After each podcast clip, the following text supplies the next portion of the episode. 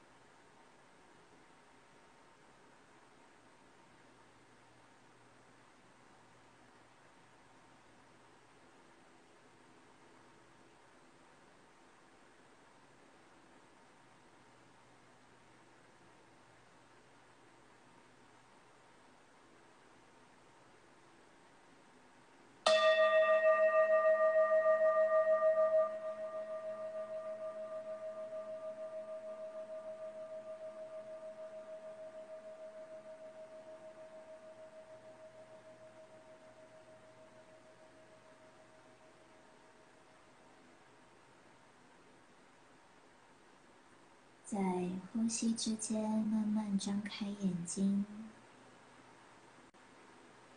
适应眼前的光线，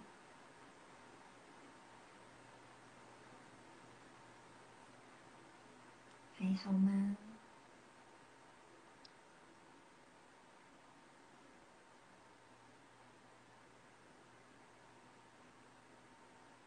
你是不是还没有打开你的声音？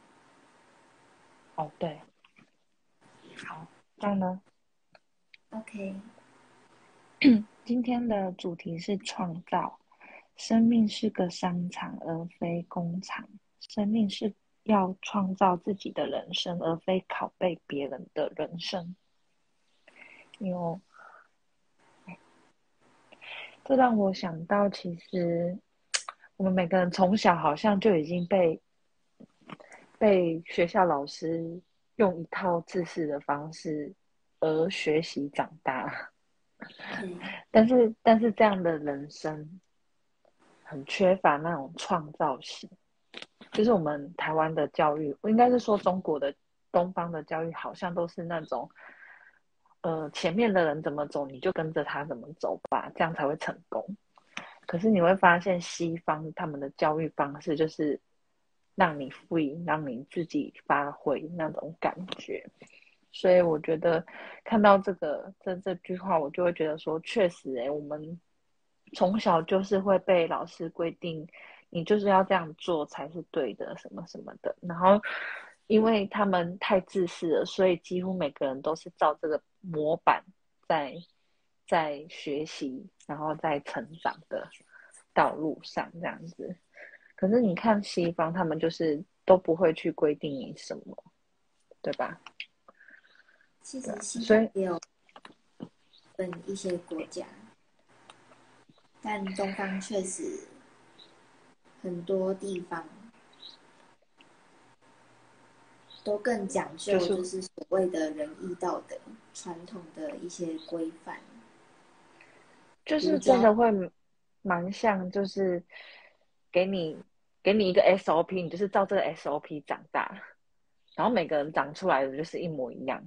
的那种感觉，就是拷贝别人前人留下来的道路那种感觉。那你觉得你走出来了吗？嗯，我们就是这样长大的，所以没有什么所谓的走出来不走出来，只是长大之后，当然就是可能因为小时候就是这样过来，所以我们习惯就是。有时候就是会比较容易没有自己的主见，就是会听从很多很多人的意见之后，才会去做出一个答案或决定。可是其实就少了自己去思考该怎么做才是最适合自己的那种，就是创造的那种能量能力啊。对啊，嗯嗯，它是形容生命是一个商场，商是商场。商场而非对，因为其实商场其实蛮变化的。如果说有商科的的观众们就会知道，说其实有时候你知道那种股票，或者是说任何的一些跟商业有关的，他们其实变化都很快，他们一秒钟就可以有很多的变化。所以我觉得它的商场指的是一个变化的那种意思。那工厂，你知道工厂？为什么会很？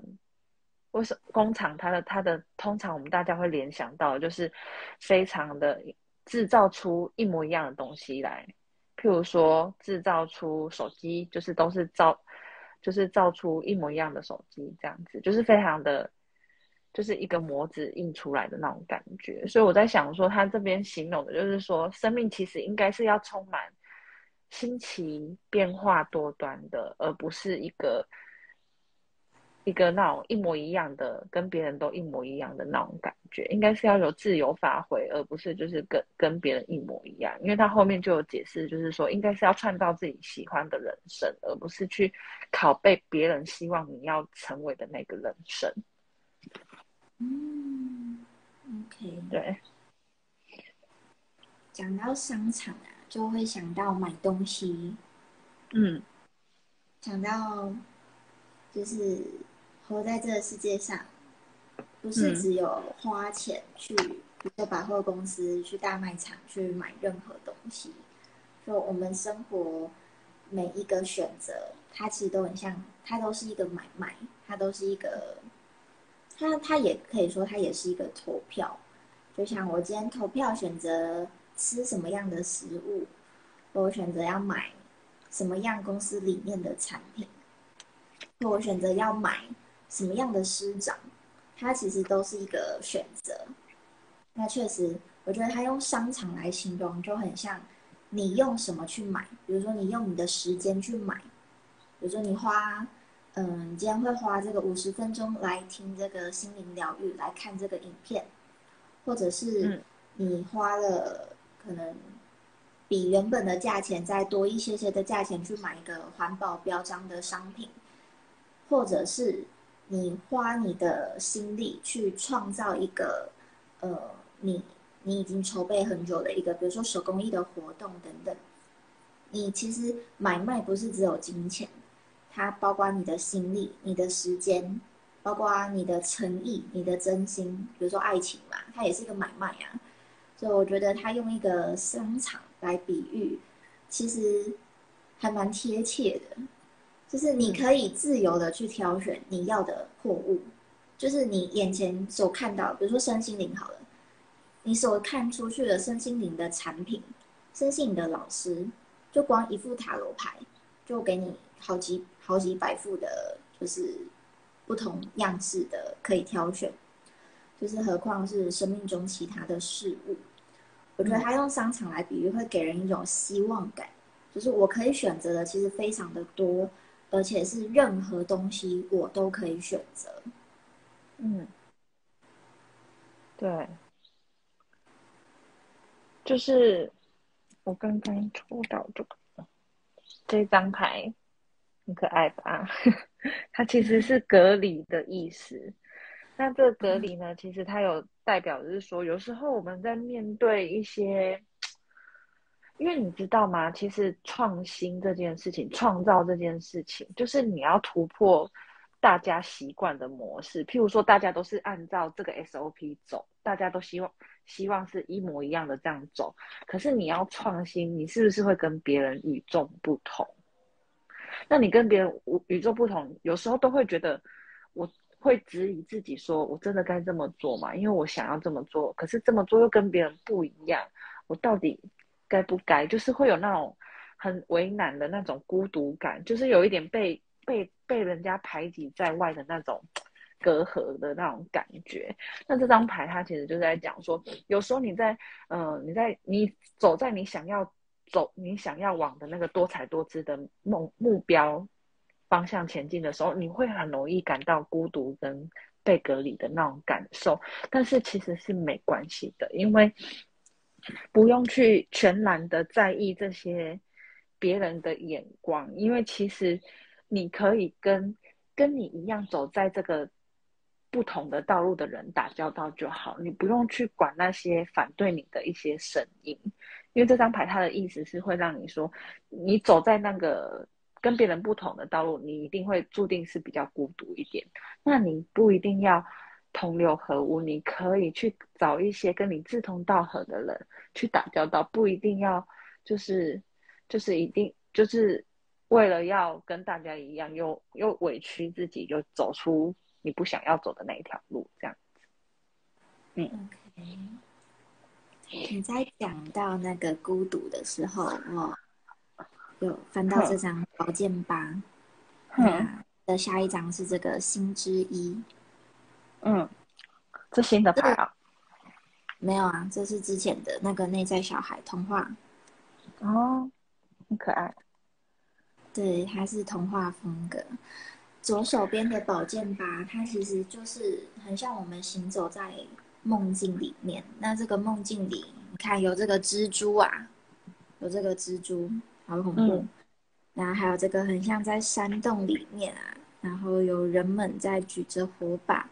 它其实我这个应该是蛇，哪一个？是代表，嗯，左手边看起来看起来看起来像蛇。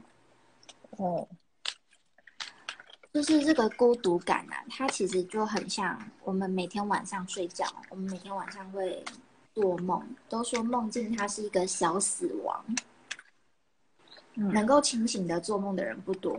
以一般平均来讲，我们确实一睡着就不省人事，无法开无法控制梦境的发生，更不要说去创造了。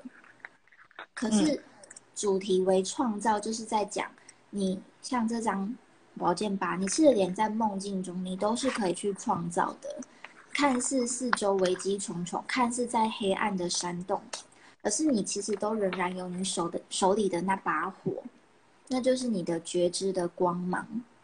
而右手边心之一，它其实代表，当我们去看看进，把我们的梦境看进去。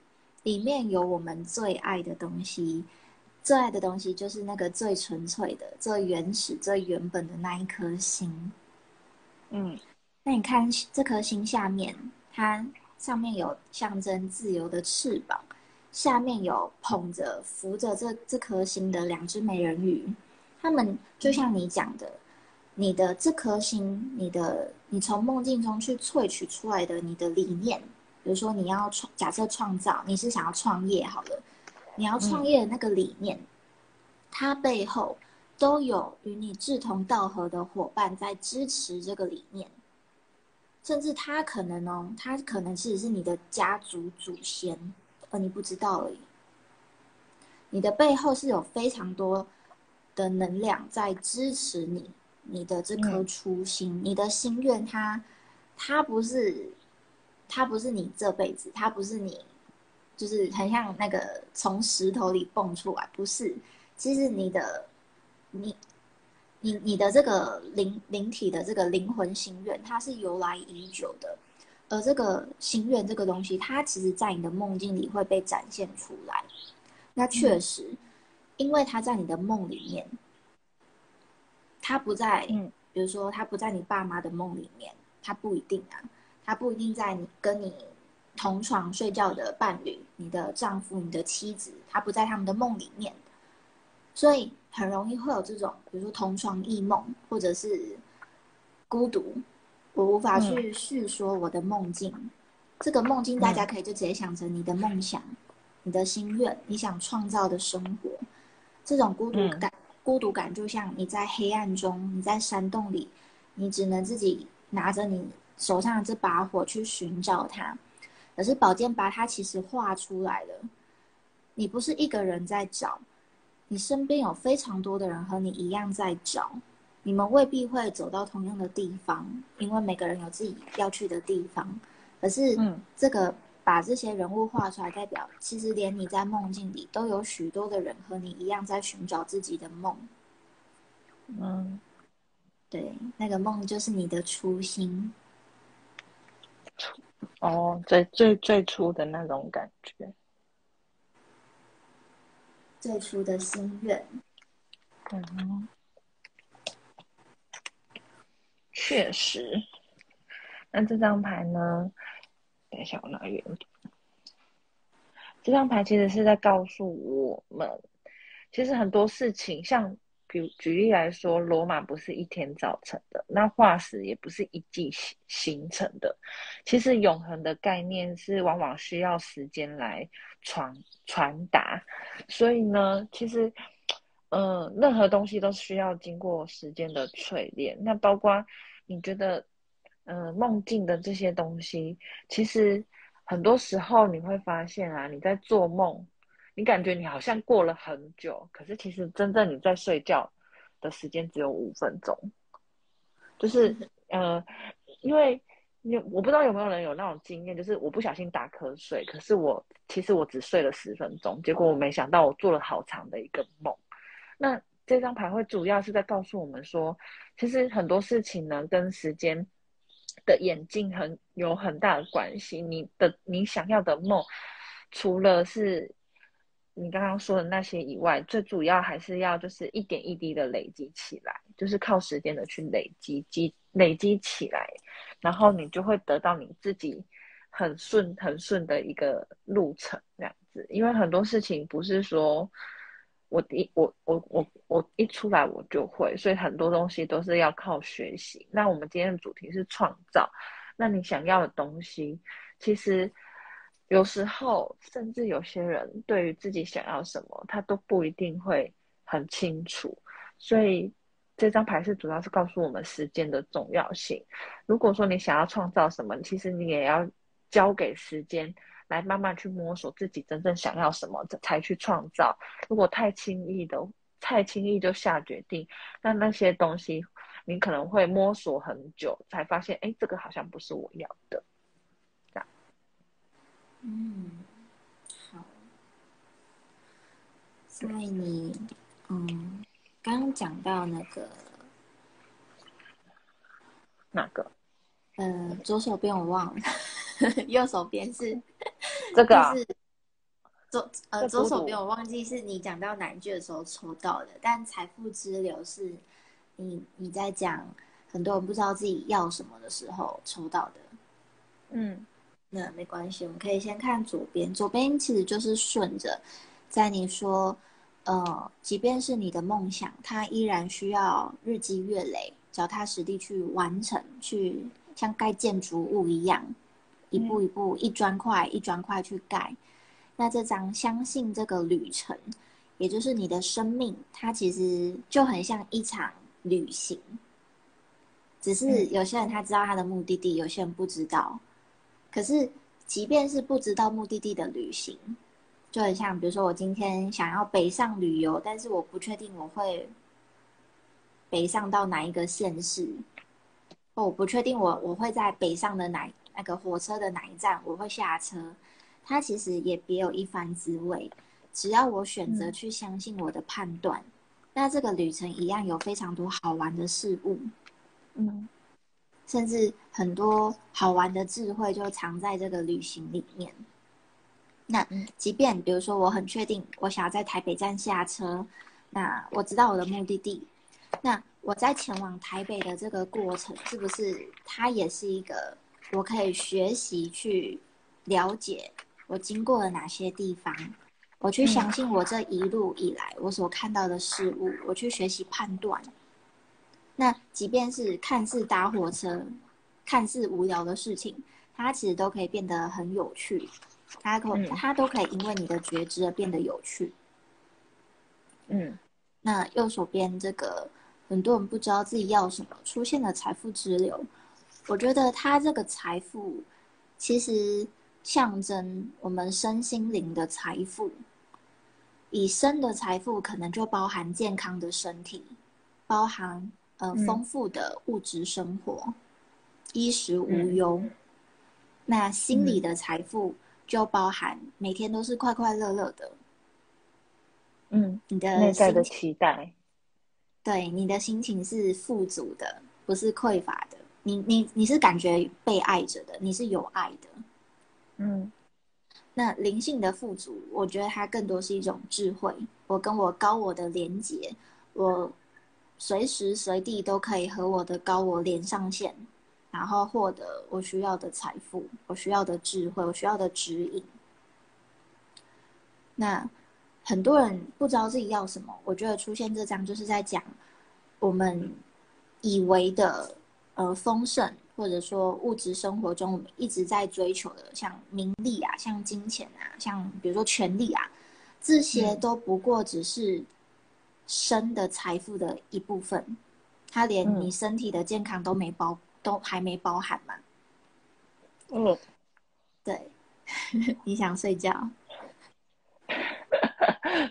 抱歉，不是，是我的烟。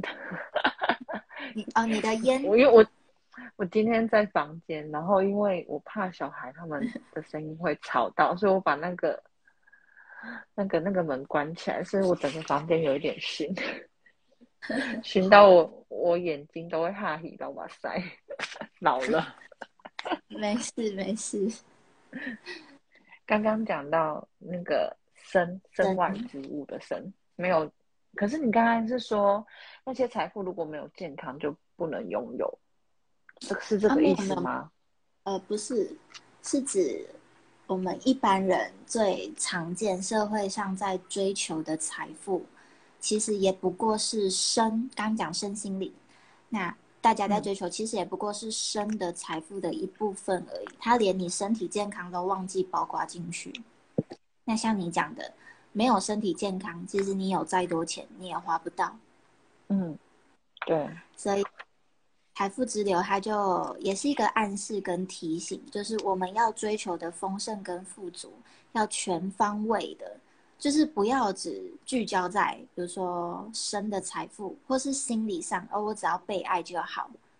那灵性智慧啊，或身体的富足，也都不用理它。就是，嗯，不用这样子，因为像，呃，比较古时候的修道人，他们就比较讲究心跟灵，他们比较不讲究身体，甚至所谓的苦修苦行，要去气绝自己的身，或是透过身体的磨练。一些痛苦来获得灵性的升华，可是这这套在现代来讲会比较少在嗯在应该说他他宣传真的是很不容易啊，因为现代人跟古时候的人其实真的不太一样，想要求到人也越来、也没有古时候那么虔诚，我怎么觉得？嗯对，所以身心灵的财富大家缺一不可，就是任何一个都不要忽略。嗯。你刚刚讲到那个身心灵的时候，我抽到了太阳了上，它其实是在告诉我说，其实不管你在追求什么，其实你只要想象太想象阳光一样注入到你的心，要把哎你想要的东西注入你的心跟思想，然后你就能能得到一些灵感跟成长，还有丰富的祝福。然后看到你想要创造的未来，所以请，请你在迷惘的时候，真的不夸张，去晒晒太阳。其实是一，是因为你会感觉那种，因为太阳真的会净化到你的整个身，不管是身心灵的一一些负面的能量，都可以透过太阳或者是月光来做净化。那当你真的很迷惘的时候，其实晒晒太阳，你在太阳下面发个呆五分钟到十分钟，其实慢慢的感觉那种阳光进入到身体里面的那种感受，其实会进化到你的心跟思想，你你慢慢的就会找到一些灵感跟方向，然后你就会慢慢的成长，然后你也慢慢的满足，其实是一件不错的事情。嗯，对。那追求身身心灵，因为我记得我我们灵气有有一个点化七天的点化，其实是是有一天是叫你要晒晒阳光，在太阳大自然的一个阳光底下，然后去想象太阳进到身体里面。其实我自己有去体验过那种感觉，真的，如果说你又能戴上耳机放一些那种很很放松的虫鸣音乐，那种感觉其实蛮。蛮棒的体验。如果说大家有兴趣的话，可以去去试试看，但是不要在正中午吧，就是那种阳光是在大概下午三四点那种比较不会晒伤的那种情况下，其实是蛮舒服的，大家可以试试看。好，嗯，我觉得我们可以来应景一下这张罂粟花觉醒与重生。放下你对人事物的贪恋，因为它会阻碍你成就个人的使命。这张牌，它罂粟花的背景故事是一个爱情故事，就是罂粟花它爱上了他来人间有他他的使命，可是他爱上了人间的人，呃，忘记了自己的使命。那在罂粟花死后，他才想起来，并且回归到人间，重新去付出和奉献。那这张牌出现在创造。那今天是五二零，我想邀请你来。我刚冒出一个点子，就是在开始前有掉了一张，就是乌利尔的乌利尔的好点子。哦，提加点子。哎，另外一张，另外一张也是点子的，超觉之力吗？哦，超哦，对，超感应力吗？还是超觉之力，应该是超觉之力。哦，好。对，我想邀请你来做一个企划，就是如何创造一个支持你成就个人使个个人使命的伴侣，灵性伴侣，在这个五二零的日子，因为我想到很多修行者，他们会讲求气绝。不断的气绝、气绝、气绝。可是我在看《与神对话》这本书里面，其实有讲到，你要去追求内心的激情。就是如果一个人他没有任何的激情，那活着很像行尸走肉。可是这个激情，它是不管你的激情是对什什么任何一种的激，它其实都只是一种生命的火焰，是一种你内在爱的动能，一个火焰而已。那。如何让这个火焰，它是去支持你的生命目标？它甚至是如果这个生命火焰出现在爱情，出现在比如说婚姻关系或恋爱关系，它是一个人的话，那如何让这个人他是陪伴你去实现你的人生梦想，去实现你的灵魂愿望，而不是反而像一开始最一开始的罂粟花一样，他因为了有了这个伴侣，而忽略了自己原本活着的意义，原本他灵魂要去追求的目标。我想我们可以一起来创造，我们可以来讨论怎么去创造出这样的一个伴侣。这感觉有点像课题，就是那种我对于我的另外一半的条件的课题。哦，是这样吗？听起来感觉有点像，就是因为，嗯，你刚刚是说希望就是我们要怎么找嘛，对吧？才能找到。哦，我们要怎么样创造创创造一个这样的伴侣？对呀，你是说找到一个人，然后把它磨练成我要的样子？不是，你你再拿你今天这张创造来看一次。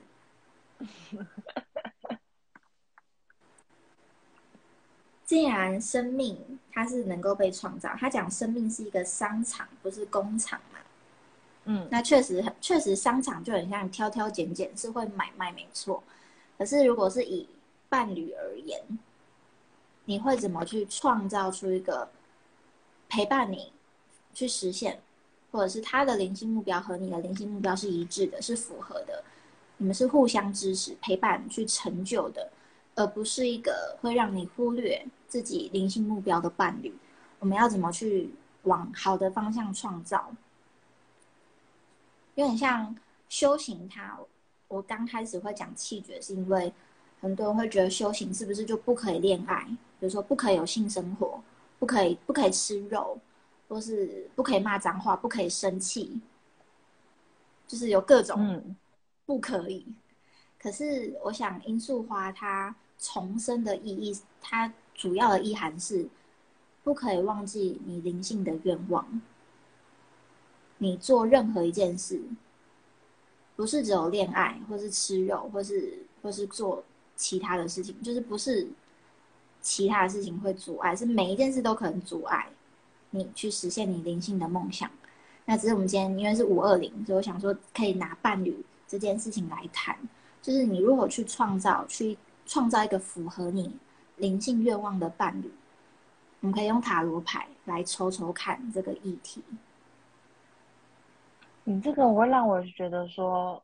感觉蛮像改造的，因为要么就是我一开始没有伴侣的时候，我就选择我要的那个那一种人；要么就是我选择了这个人之后，我要把它创造成，我一直会往这边联想去，怎么办？好啊，好啊，那这两张合力，你想改造有这张汉尼尔的敏感度，因为。你刚刚讲的那种，如果说是在没有交往的话，或许就是我们可以去找出自己想要的，然后往那个，然后跟这个人在一起之后，去去一直往那个你想要追求的方向去走，这是没问题的。可是如果本身对于有伴侣的人来讲，如果我本来要的东西跟现在的伴侣落差很大，那。要么就是改变他，要么就是改变自己的心理。我就是会往这两方面去思考。嗯嗯，OK。我觉得敏感度可能可能是在暗示说，改造伴侣这个念头在你心中浮现很多次，就好像就是这怎么想，就还是想到好像只能改变他们。对，好，但右边来自神的礼物，我觉得是天使在讲，不是不是只有眼前这一条路，不是只有改变伴侣这条路，就是真正的意义不是在改变现现在眼前的东西，而是真正意涵是我们要看得更远，看得更远，你你真的要的东西，它其实还没到。还在前面，嗯，你需要付出行动去做一些事情，呃，做什么呢？我觉得下面这张，你在讲嗯改造伴侣的时候，我觉得他内在有一种，我觉得会回到我们第一集，就是疗愈父亲关系里面有讲到，很多时候会想改变伴侣是觉得他不符合自己心目中，比如说你是女，你你是老婆，那你想改变的是老公，是通常是他不符合这个老婆心中阳刚阳性力量的期待。嗯，有时候这个阳刚阳性力量，他可能是跟要跟爸爸一样，或是要跟爸爸完全不一样。但我们阳性力量最一开始以一个婴儿出生来讲，阳性力量它确实是来自于父亲，阴性力量来自于母亲。而随着婴儿的长大，阳刚跟阴柔的力量会有这个小婴儿他内在自己再去生长出其他的力量，就是我们不会只是 copy。就像创造这张牌，我们不是只是复制我们的爸妈，我们是会去创造出自己内在阳刚阴柔的力量。嗯，对。那只是为什么会想要去改变伴侣？他很可能是他不符合你心中期待的，如果是如果是以男女角色啦，就是男生可能就不符合阳刚的角色，那女生可能就不符合心中关于阴柔的期待。嗯哼。所以你刚刚希望玩的小活动是希望，就是也也就是用牌卡来聊，嗯，创造符合你生命目标的伴侣这个这个这个议题。哦，只是要聊这议题哦。对啊，因为罂粟花它它主要的困扰是它因为爱上了一个人，他来到人间，他爱上了一个人，而忽略了自己的使命。这就很像我们常听到，就谈了恋爱就忘了自己是谁，就忘了哎，他还有工作，哎，他还有人生梦想，他还有目标。比如说传统的妇女是不是就会放弃原本的工作，或是放弃她原本，比如说她很有才华，可是她就放下了她的才华，心甘情愿待在家里。嗯，除非待待在家里是他的愿望，否则很多人他其实是忘了他的愿望。选择在爱情里面，可是他只是一种贪恋啊。哦，如何避免贪恋？对。那你的主题到底是要那个 如何？你要抽牌呀！你要抽牌，抽抽抽抽抽抽来，耐心，耐心，耐心，它比较像是。和平的存在，放下绝望，就是，嗯，其实他有点告诉我们是要放松，然后放开一直驱使你的一心一意的绝望，就是，可能我对于改造伴侣这件事情，或许像你说的，就是会，就是或许会。其实内心就已经有一点这种念头了，然后呢，一直没有被挖掘出来，然后今天可能 Q 到了。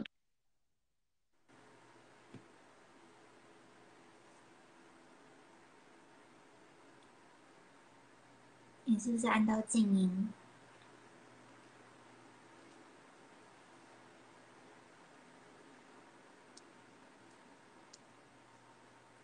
？Candy。没有声音。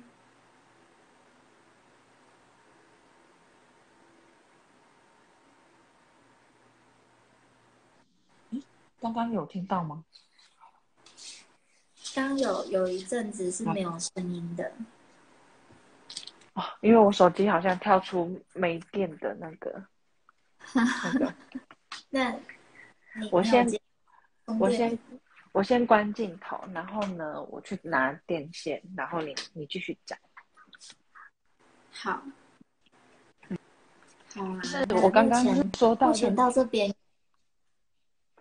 嗯，我刚刚说的是，就是那一张牌其实是耐心，就是说要放放松，就是你放弃那些一。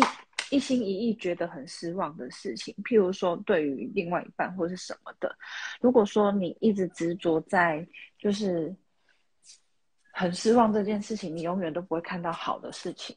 就是你一直在绝望的东西的环境里面，你就会看不到好的事情。所以这张牌有点告诉我们是说要有耐心，然后并且是用最和平、最平衡的方式去让自己放松，然后放掉绝望的那个点，然后重新开始。嗯，对于刚刚我们想要做的这个活动，就是我是抽到这个牌，嗯，先它很深哎、我们每个人都需要好好想想，好好思考，你目前绝望的是什么？很深吗？这张应该说，他要进入你的内在，他要进入你的心很深处去看，你绝望的是什么？嗯嗯，对，它确实是有一点点深，但是其实用放开的接受力来追求我的目标，其实是，嗯，可能会让人，如果你尝试这样做的话，可能会有意想不到的效果。因为这张牌它其实是在鼓励我们，就是要放开，然后就是放开自己绝望的点，然后再往前去追求自己要的目标，然后用耐心跟灵活。什么是灵活？就是我们刚刚主题有说到，创造就是要很多变的，然后是是可以，就是比较活用的，不会死死抓紧某一个点不放的这种方式的话，那其实你愿意接纳更多的话，你会发现你会有更更丰盛的一些收获跟结果。你就会发现你有，你好像不是只有 Plan A 跟 Plan B，你好像还有更多无限的可能。那也就回归到其实那个生命是商场，因为其实应该要充满无限的可能，而不是只是一个工厂做出一模一样的东西。对，有供给就有需求，其实不用去改变你的样子，也不用去委屈你的需要，因为有供给就有有需要，其实就会有人提供。嗯，来，这个，我想，嗯，这两张牌其实在暗示，因为我们刚刚主题有讲到创造一个伴侣嘛，嗯。再结合你讲到的绝望哦，我想有一个讯息是要去思考，想要创造伴侣的背后，是不是确实第一，你生活中其实有一些你很不满意的地方，嗯。所以你想要去创造出另外一个东西来掩盖不满意的地方，或逃避不满意的地方，或是忽略、抛弃不满意的地方都有可能。嗯大家先思考第一个。那第二个是像你说的，嗯、耐心。其实你笑我，其实只要我们是拥有耐心的去看我们的第一点，去看自己的状态，其实很多时候，生命中巨大的转变就是那一念之间，就是在那一个刹那，当你开始去看你自己的状态，只要我们往内看，其实生命中它真的就开始不一样了。因为我们平常都是眼睛都是看外面嘛，嗯可是当我们只要选择把眼睛转回来看自己的时候，就会是左手边这张新月月石，它带来的转变是巨大的。那第三个讯息是，创造伴侣的背后，是不是也有角色扮演？你想要创造一个什么样的伴侣呢？你希望他陪伴你去扮演什么样的剧情，去演什么样的剧本呢？它其实依然是一个在关系里面权力斗争的议题，因为我们忽略了每个人都是有自己的自由意志，不会有任何一个人陪你去扮演你想要扮演的剧情，哪怕他是耳熟耳熟能详，像童话的结局，幸福快乐的美好生活，只要是个人，他也可以选择我不要幸福快乐的童话故事结局。就是哪怕你你想要的那个剧本是大家以为的，哎，大家应该都会想要这样的剧本吧？可是出现的角色就代表你想要的剧本，其实你的伴侣不不一定愿意陪你去演这样的剧本。所以，不管是有伴侣的，还是你现在没有伴侣的，都要去觉察你的创造背后是不是要去创造一个陪你演的人。如果是，嗯那我们需要觉察，因为每个人讲的自由意志，就代表他不可能陪你演，可以这么说，就是很直接，他不可能陪你演。嗯，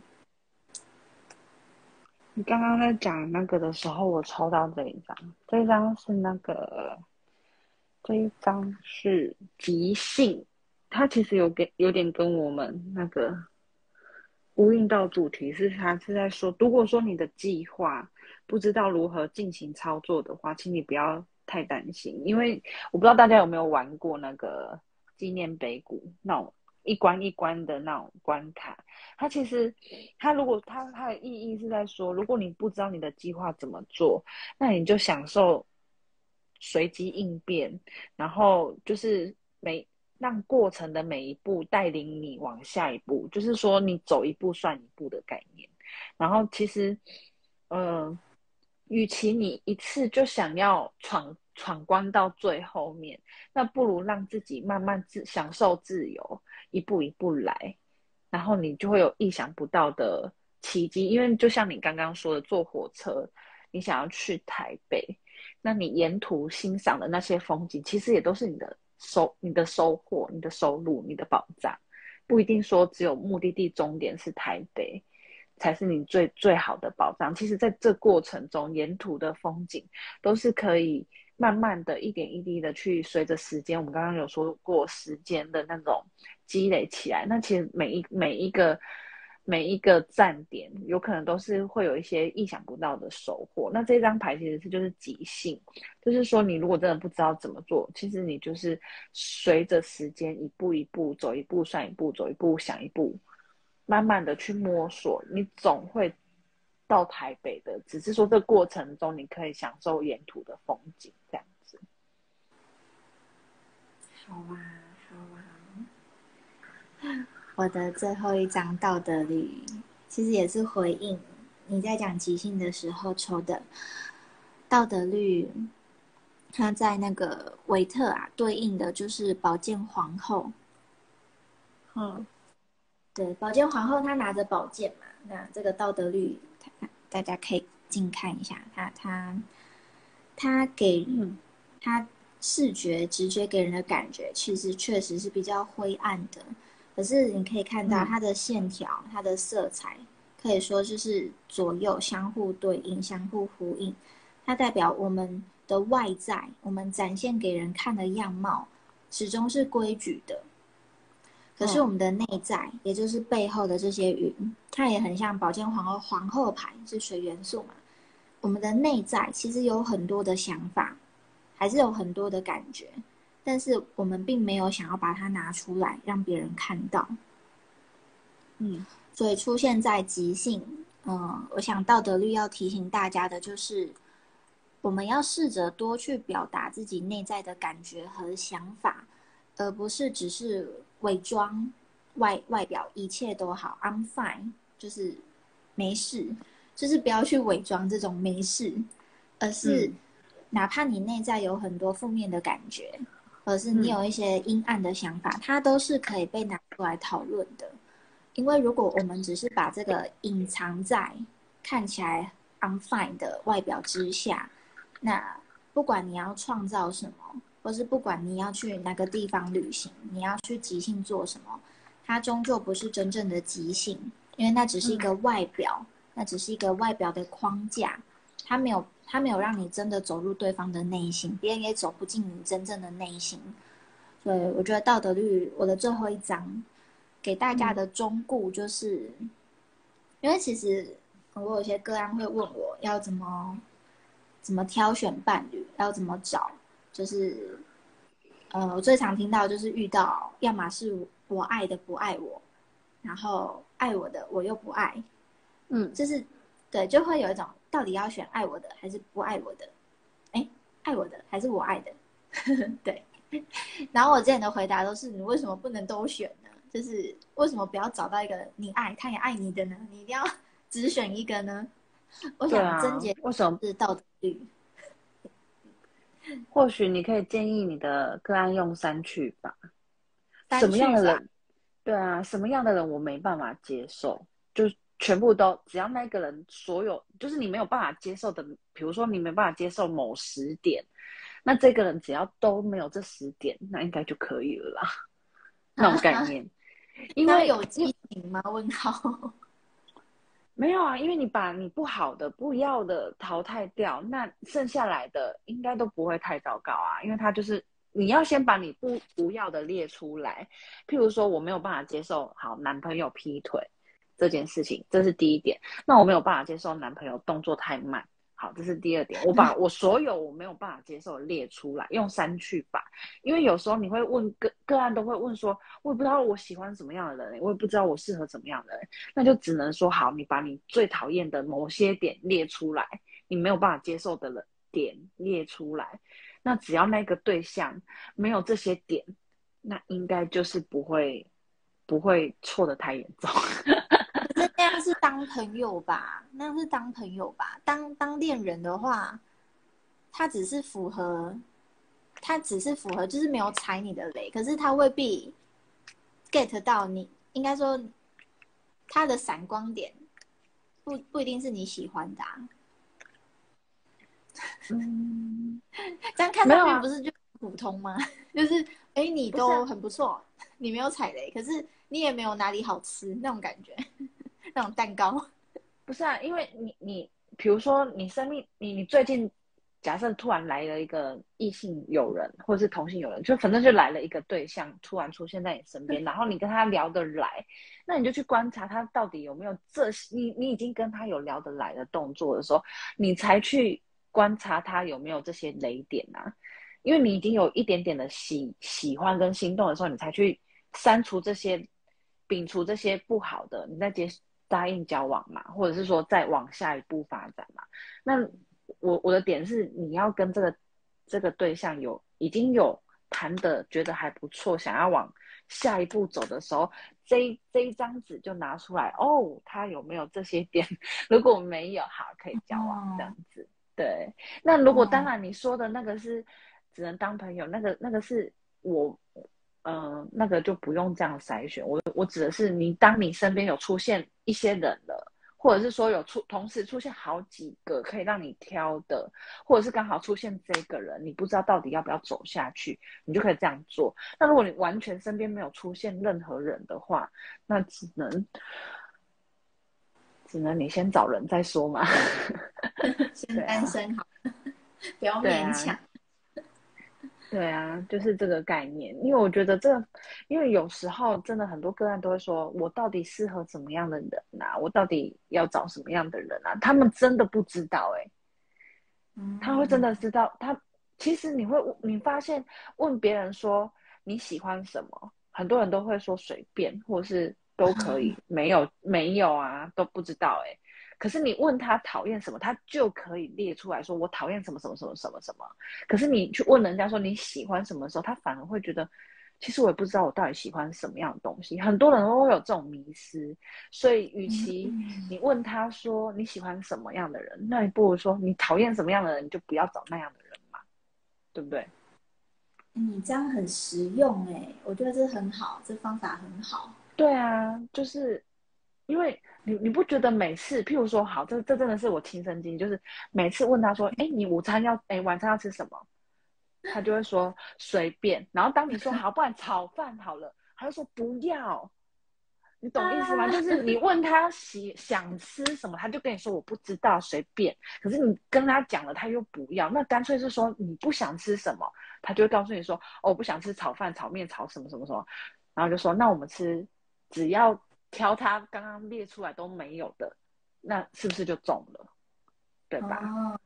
对，我的经验是这样来，所以我就觉得，其实大家在挑对象，如果真的真的不知道怎么挑、怎么找的时候，请用删去法，懂吧？很赞哎，这方法很赞啊！好，对啊，因为我真的是，这真的是我的。苦处你知道吗？因为这场每每天问说你要吃什么，他就说随便都可以，看你你喜欢就好。我不知道。然后当我说出一个，他就说不要那昨天才吃，不要那个我不想吃，不要那个怎么样怎样，真的就会很，所以我就干脆说好，你不想吃什么？你今天不想吃什么？他就会说，呃，我不想吃什么什么什么什么。好，那我就挑他没讲过的，总可以了吧？OK，嗯，好。像耽误到大家了，办了办了，不会，不会。那我想我的结语就是，嗯，回到创造啊，就是我们想要创造，不管你今天是要创造你的伴侣，还是创造你的生活、你的工作、你的身体健康，都要记得，嗯，我们创造的要由内而外，不要只是去创造外边外表那个壳而已，因为就很像房子嘛，你如果只有空心的那个壳，那里面是不稳的，或者里面什么都没有，那也很奇怪。就是我们要创造，记得要先把底基打稳，它就像我们的内部，也就像我们自己的身心灵，我们要要先把自己的底基打稳，创造好，我们才有机会去创造我们的外在生活，包括任何你想要创造的东西。那要记得，嗯、因为有道德律，所以就会提醒说，不要让你的想法和情绪只在你之内，在那边酝酿，在那边转，可是外在都不知道。你要适时去表、表达给外界知道说，哦，你需要的是什么，哦，你的感觉是什么，哦，你的想法原来是这样，一定要记得去创造的过程，要始终去让外界知道你要什么，否则它只是你内在的独角戏，它会就只存在你的内心世界里面，它就不会显化成外在的事项。所以要记得，就是创造要由内而外去创造。嗯，很棒，你呢？你你觉得就很好了。我觉得你可以再结一下今天的结语，中间稍稍有点混乱。中间你是说我们刚刚哦？对，我们今天是不是有点鬼打墙？应该是我对啦，我我不知道为什么我我有点断掉。没关系，你也是断，你也有理智断掉吗？今天没有理智断掉，是我们在讨论那个创造伴侣的议题，就讨论了很久，有点就是意外。就是有点好像答非所问。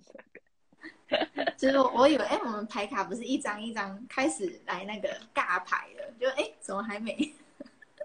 哦，因为我一直以为你是要做一个，就是大家来聊聊说怎么怎么怎么什么的，然后就是直接用聊的。我就想说，嗯，我我能想到的就那样。哦，OK，没事。OK，你你有想结语的地方吗？结语哦，其实，呃，我觉得在创造这条路上，你不要怕你自己有标新立异的那种孤独感，请你就是认定自己想要的，你只要很确定这真的是自己想要的，那你就是勇往直前，你不要被孤独感给捆绑住，然后要有耐心跟时间，然后当你不知道怎么走，就是一步走一步算一步就算了。那如果你真的很迷惑，请你去晒晒太阳，让自己耶、让让自己从进化。对，很棒哎，有棒吧 很棒，好很棒。OK，？Happy ending。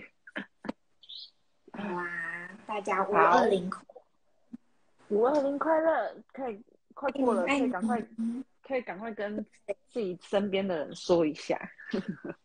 对，其实五二零以前没有没有被大家那么重视的一个节日，可是因为现在现在对啊，以前我那学生的年代根本就不会觉得五二零是一个节日，但是现在已经被商业化，大家就觉得哦，要跟身边的人说，不管是有男朋友有女朋友，还是不管是什么，就要说五二零一下这样子。哦，不然以前这个日子没有特别的庆祝吧？有吗？你有记得以前这种日子好像没有被放大过，也是最近这几年才被放大的，我也不知道为什么，对 吧？好像是。对啊，好啦，就大家五二零快乐。好，五二零晚安。晚安，拜拜。拜拜。